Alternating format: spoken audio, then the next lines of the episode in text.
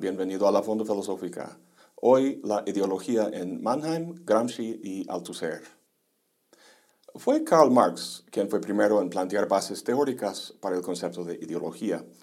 Como vimos en el último video, la ideología expresa los intereses de la clase dominante, por lo que resulta ser una comprensión sesgada y distorsionada de la realidad, engañando así a los que vean el mundo a través de su lente. De la misma manera que una ilusión óptica puede ser explicada y corregida, la ideología también puede ser explicada y desenmascarada. La entrada para ideología en el diccionario de la Real Academia Española y también en mi diccionario en inglés no incluyen esta acepción que Marx plantea. Más bien dice conjunto de ideas fundamentales que caracteriza el pensamiento de una persona, colectividad o época de un movimiento cultural, religioso o político. Para Marx, la ideología burguesa era la única ideología porque la burguesía era la clase dominante.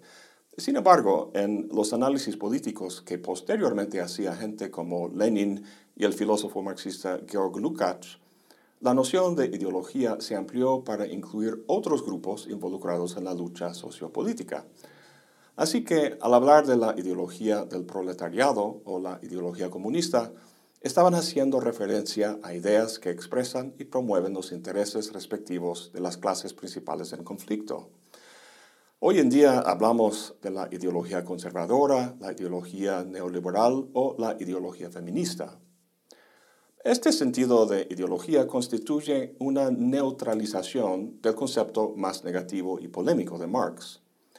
Su planteamiento teórico viene en 1929 con la publicación del libro Ideología y Utopía del sociólogo alemán Karl Mannheim. Mannheim no rechaza el sentido marxista, pero sí lo amplía. Distingue entre una concepción particular de ideología y una total. La primera refleja la que ya hemos visto en Marx, tiene que ver con ideas y posturas que son una representación engañosa de una situación, una distorsión de cómo realmente están las cosas. El concepto total de ideología, el que aporta Mannheim, hace referencia a lo que los alemanes llaman un Weltanschauung, una cosmovisión, que consiste en los conceptos y las formas de pensar y experimentar la realidad que con base en circunstancias sociales caracterizan a un amplio grupo o hasta una época entera. Esto es muy parecido a la noción de episteme en Foucault que comentamos en el video sobre la fijación de la creencia, y también del método a priori que trata Peirce, donde una creencia se adopta porque es agradable a la razón, tiene sentido dentro de la experiencia vital de un colectivo. Ahora bien, esta concepción total de ideología problematiza el abordaje de Marx en la medida en que la crítica y desenmascaramiento de la ideología burguesa no tomaba en cuenta la propia situación social en la que la crítica se llevaba a cabo. Es decir, Marx criticaba la ideología burguesa, pero sin cuestionar su propio punto de vista como ideológicamente conformado. A lo mejor Marx hubiera respondido que la ideología del proletariado, al extenderse universalmente a lo largo del espacio social tras la revolución, ya no sería parcial o sesgada, sino total.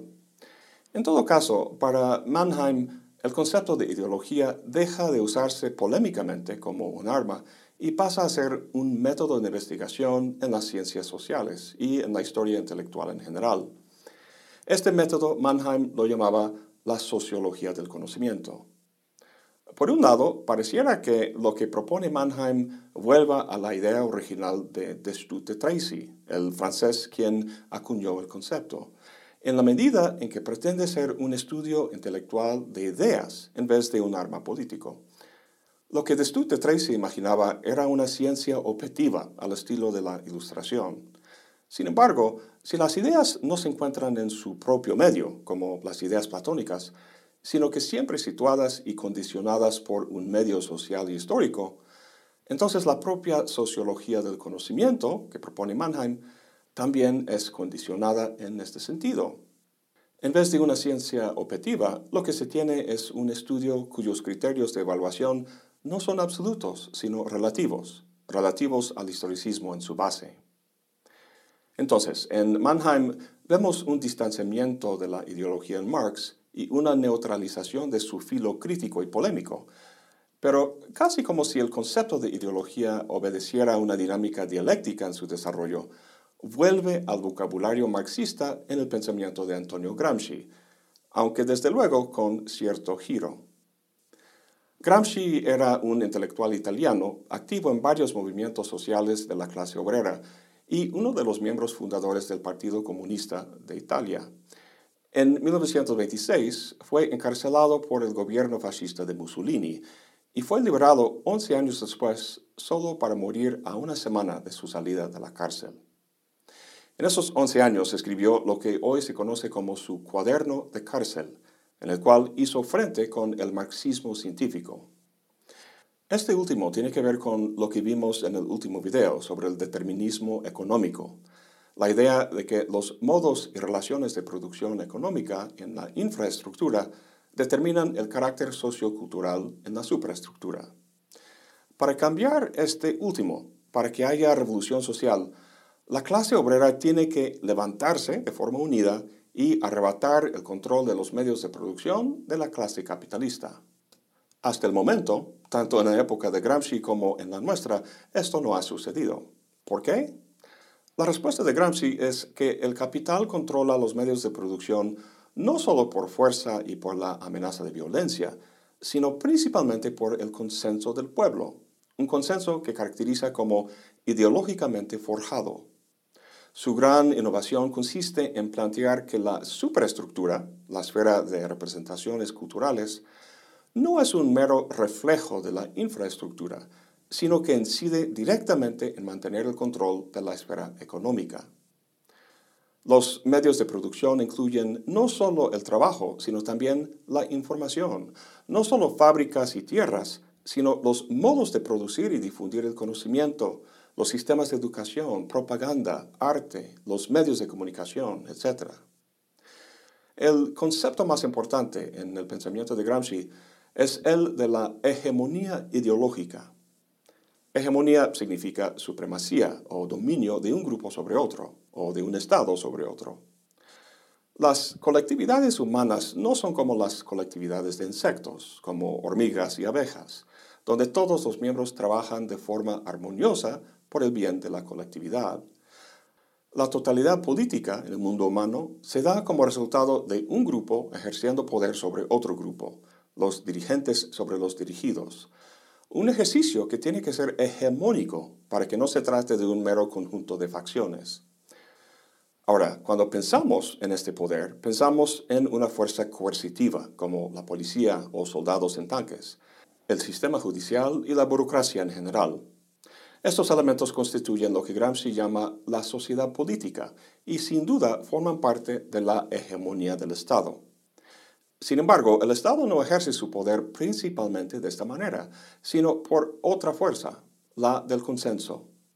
Esta fuerza emana no de soldados y jueces, sino de instituciones sociales como la iglesia, sindicatos, escuelas, es decir, todas aquellas organizaciones que forman la sociedad civil. La hegemonía del Estado proviene de un equilibrio entre la sociedad política y la sociedad civil, entre coerción y consenso pero fundamentalmente de este último. Ahora bien, dos preguntas. Primero, ¿consenso sobre qué? O sea, ¿cuál es el objeto del consenso? Y dos, ¿cómo se logra el consenso? El objeto del consenso es la estructura básica de la sociedad. Si tomamos como ejemplo el capitalismo, tiene que haber un acuerdo general de que ese sistema económico, con su característica forma de repartir obligaciones y privilegios, sea bueno. La clase dominante podría con fuerza obligar a la gente a participar en el sistema, pero sería muy costoso y la totalidad social sería muy tensa y frágil. Mucho más fácil y efectivo si la gente no resiste, si están de acuerdo con el sistema y participa de forma voluntaria. ¿Cómo se logra eso? Pues cuando vas de compras, digamos por ropa, no escoges cualquier camisa o pantalón, sino aquel que va con tu imagen o al menos la imagen que quieres proyectar. Una imagen seria, relajada, deportiva, juvenil, de negocios, o quizá eres de la onda hippie. Si alguien te pidiera que andaras en la calle con esto puesto, seguramente tendría que obligarte con una fuerza coercitiva o de alguna manera convencerte de que esto va con tu imagen, para que estuvieras de acuerdo y te lo pusieras con gusto. Esto es lo que está en juego en el análisis de Gramsci. El sistema económico es la prenda y los miembros de la sociedad el comprador. Este último tiene cierta imagen de sí misma, cierta forma de representarse a sí misma. La sociedad tiene un sistema de valores morales, mitos e imágenes que forjan su carácter o ethos general. Un ethos que se percibe de la misma forma que un individuo, viéndose en el espejo, ve cierto tipo de persona. Entonces, respondiendo directamente a la segunda pregunta, ¿cómo se logra el consenso? La clase dominante toma ciertos aspectos de esa imagen y los manipulan, resaltando ciertas cosas y reinterpretando otras, de modo que los dos quedan tan bien el uno al otro como el anillo al dedo. En esto consiste la ideología para Gramsci, el proceso en que los intereses de cierta clase se visten de valores culturales, estos últimos convirtiéndose a su vez en instintos o disposiciones naturales. Uno de los valores o fenómenos culturales más potentes en la manipulación ideológica es la religión. Gramsci da dos ejemplos de esto. En Italia, dice, la hegemonía ideológica de la clase burguesa se ha mantenido principalmente a través de la Iglesia Católica, una institución de mando centralizado y jerárquico cuyo poder proviene de un jefe máximo de otro mundo. Sus mandamientos, a los que hay que atenerse, son esencialmente conservadores, por lo que la Iglesia y su cultura resiste al cambio social. En los países anglosajones, caracterizados por la cultura del protestantismo, es un poco diferente. Ahí vemos el acento puesto en el individuo, en llevar una vida de abnegación y autocontrol, lo cual implica una represión de energías psíquicas y corporales a favor del trabajo, cuyos frutos constituye una señal de que uno está en el favor de Dios. Esto básicamente es el argumento de Weber en su clásico La ética protestante y el espíritu del capitalismo. La privatización de la espiritualidad, por así decirlo, o sea, retirarlo del espacio público a que sea un asunto privado, tiene el efecto de segregar a los ciudadanos los unos de los otros, despolitizándolos y creando así un sujeto relativamente dócil, muy adaptado a las necesidades de producción del capitalismo. Entonces, la ideología para Gramsci no es un concepto neutral como en Mannheim, sino que juega un papel importante en la dominación política. Pero a diferencia de Marx, la ideología no es una simple distorsión de la que hay que deshacerse. La ideología constituye un elemento integral en el funcionamiento del Estado y la sociedad. Como último, vamos a considerar el pensamiento del filósofo francés Louis Althusser. Althusser fue bastante influido por Gramsci, como pronto veremos. Sin embargo, Althusser analiza con mayor profundidad los mecanismos ideológicos, lo cual es muy iluminador, y dado su postura estructuralista, minimiza los aspectos históricos y humanistas, problematizando la agencia humana al ver nuestra propia subjetividad como determinada ideológicamente. Bueno, el escrito en que nos basamos se llama Ideología y los aparatos ideológicos de Estado, lo cual se encuentra en un libro suyo que se llama Sobre la reproducción. Su punto de partida es una cuestión técnica, pero muy importante. Empezando con un ejemplo. Para que una planta florezca, para que haga fotosíntesis y produzca frutos, tiene que reponer constantemente las condiciones que posibilitan esa actividad, a saber, agua, luz y varios nutrientes. Si no reproduce las condiciones de su producción, muere. Lo mismo con una sociedad, específicamente con su sistema económico. Lo que tiene que reproducir son los modos de producción y las relaciones de producción que Marx comenta en Capital. Los modos o fuerzas de producción son, por un lado, el trabajo humano y, por el otro, las fábricas, las herramientas y la materia prima. Al terminar la jornada, el trabajador está cansado y tiene hambre. Con el sueldo que recibe de su patrón, compra comida y paga la renta de un lugar donde puede descansar. De esta manera, reproduce la energía necesaria para volver el día siguiente a trabajar. Y parte de las ganancias del patrón van a la compra de más materia prima para el día siguiente. De esta manera, los modos de producción se reproducen.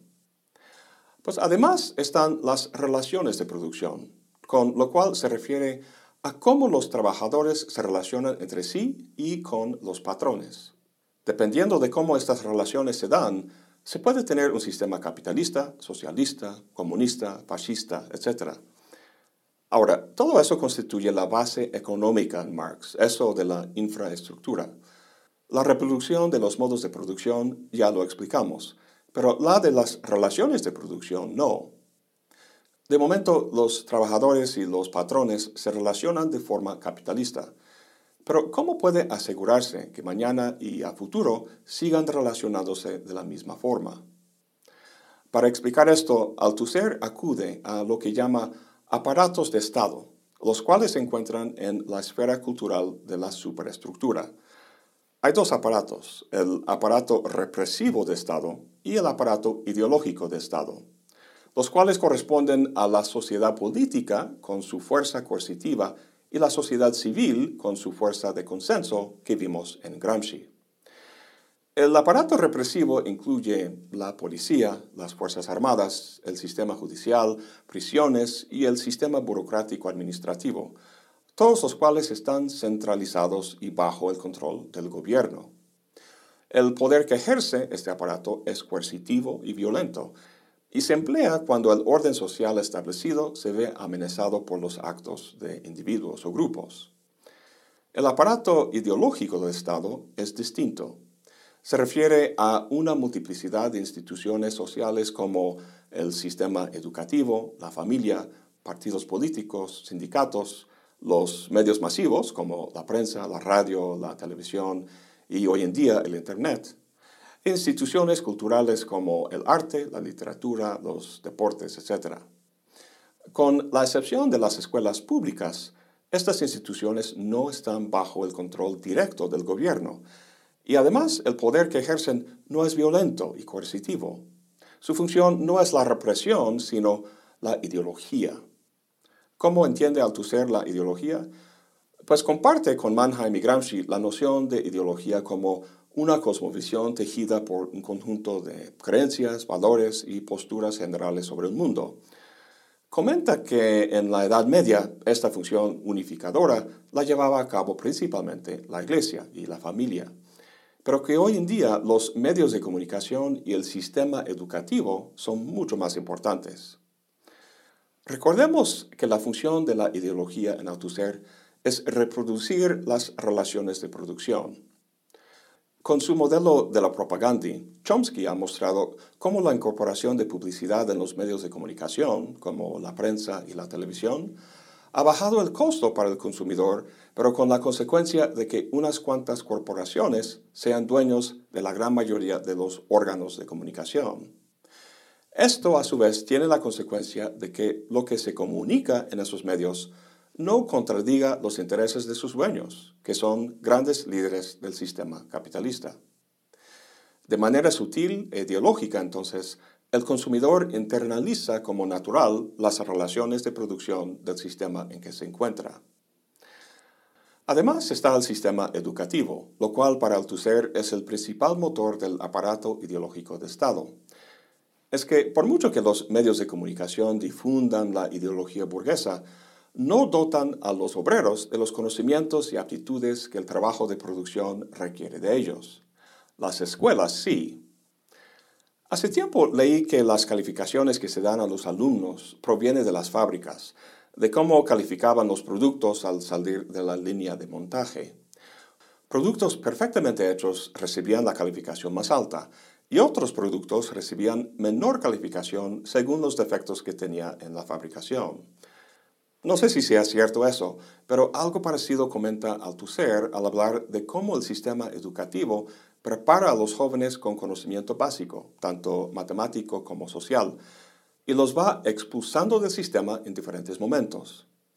Muchos terminando la preparatoria, los cuales serán en mayor parte obreros, inyectados en el sistema de producción. Una cantidad menor siguen más tiempo hasta que tengan el conocimiento necesario para el trabajo burocrático de funcionario. Un último sector, dice Althusser, llega a la cima, sea para caer en la semicesantía intelectual, sea para convertirse, aparte de los intelectuales del trabajador colectivo, en agentes de la explotación, o sea, capitalistas y empresarios, en agentes de la represión, militares, policías, políticos, administradores, etc., o en profesionales de la ideología, sacerdotes de toda especie, que son en su mayoría laicos convencidos. A mí me suena un tanto hiperbólico eso, pero es verdad que el sistema educativo es muy instrumentalizado hoy en día. El estudio de las humanidades tiene cada vez menos presencia y relevancia en la oferta educativa, sustituido por estudios más rentables. Eso, junto con la jerarquía de calificaciones, los exámenes estandarizados y el entorno competitivo que crea, replica el propio entorno económico de producción al que los estudios están dirigidos, logrando así, en la estimación de Althusser, la reproducción de las relaciones de producción que caracteriza nuestra sociedad. Entendemos la escuela como un entorno para la transmisión de ideas y conocimiento, pero para Althusser es mucho más que eso. El término ideología, a fin de cuentas, no tiene que ver tanto con ideas, en tanto que éstas sean fenómenos inmateriales en la cabeza, como con prácticas y ritos en un entorno material. En otras palabras, si queremos saber la ideología de alguien, no tenemos que hacerle preguntas a las que respondería con palabras que externaran sus ideas. Solo tenemos que fijarnos en el entorno de sus prácticas. Nos saludamos en la calle de cierta manera, nos formamos en colas para ser atendidos y no nos ponemos delante de otro en la cola. Tocamos la puerta de uno antes de entrar, etcétera, etcétera. Hay mil ejemplos de cómo nuestra conducta está regida por estas prácticas y ritos. Con esta discusión de la existencia material del aparato ideológico, Althusser pasa a una discusión de la subjetividad, donde el concepto principal de Gramsci es la hegemonía ideológica, la de Althusser es la interpelación ideológica. En filosofía, interpelación significa dar existencia a algo o darle una identidad. Althusser afirma que nuestra subjetividad es interpelada o creada de esta forma, es decir, que es una construcción ideológica. En su nivel más básico, esto se refiere a lo que sucede cuando alguien nos saluda o se dirige a nosotros. Tan pronto que reconocemos el saludo del otro, estamos siendo constituidos como sujetos por su acto. Althusser habla de una persona que va caminando en la calle y una policía le grita, Oiga. La persona se detiene y se voltea para responder el llamado. Y así, dice Althusser, mediante esa inversión física de 180 grados, se convierte en sujeto. De esta sencilla manera, respondiendo la llamada del otro, nos alistamos nosotros mismos como sujetos en la ideología, lo cual tiene el efecto de procurar la reproducción de las relaciones de producción. La ideología en ese sentido asegura que cada quien sabe dónde debería estar en la estructura social, específicamente su lugar en el sistema de producción. Tu alarma sonando a las 6 de la mañana es un llamado al lugar de trabajo, a la cual respondes de la forma indicada, la que el sistema espera. Al preparar el material para este video, me quedé pensando en la diversidad de subjetividades. En la Edad Media, el sujeto humano se definía en términos de la fe religiosa. Era un feligrés. Luego pasó a ser un súbdito. Luego, con las revoluciones democráticas, a ser un ciudadano. En los últimos 50 años ha renunciado su subjetividad de ciudadano por la de un consumidor y en los últimos 10 años está convirtiéndose en usuario. Sigue siendo consumidor y nominalmente ciudadano, pero el llamado que nos llega hoy en día no es el saludo de otro ser humano, sino de las opciones que nos da un algoritmo en las redes sociales. A esas alturas, la ideología que nos conforma como sujetos no trata de ideas y representaciones, sino de una práctica netamente afectiva que de una forma cada vez más nociva moldea nuestra interacción con los demás y delimita severamente lo que se presenta como posibilidades de una vida humana. En fin, apenas estoy pensando esta relación entre la interpretación ideológica y la subjetividad como usuario. En un video posterior espero volver a este tema con mayor conocimiento de su dinámica y sus consecuencias. Quiero terminar resumiendo un poco nuestro análisis. Para los autores que vimos aquí, la ideología no es una mera distorsión o ilusión de la que hay que simplemente deshacernos, sino una de las fuerzas o aparatos constitutivos de la integridad y hegemonía de cualquier Estado. Cuando la ideología reinante empieza a fragmentarse, el Estado tiene recurso muchas veces al aparato represivo, a mandar la policía o hasta la Fuerza Armada a las calles, como vimos en los años 60 con la lucha por los derechos civiles de los negros en los Estados Unidos y en las amplias protestas estudiantiles y sociales en general en 68. Estos momentos son acompañados inevitablemente de enfrentamientos a nivel cultural, es decir, ideológico, una lucha por la definición de una sociedad, su, su cosmovisión y valores. Es a estos enfrentamientos culturales que hice referencia en mi video sobre el dogmatismo. Dije ahí que en esta lucha política y cultural escucho discursos locos, afirmaciones que me parecen dogmáticas y patentemente ideológicas. Pues creo que a esas alturas de nuestra investigación, semejante afirmación es problemática Siendo la ideología constitutiva y sistémica, ¿qué criterio se puede utilizar para criticar un discurso desde otro?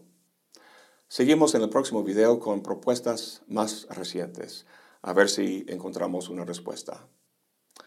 Pues eso es todo por hoy. Gracias por acompañarme. Hasta la próxima y buen provecho.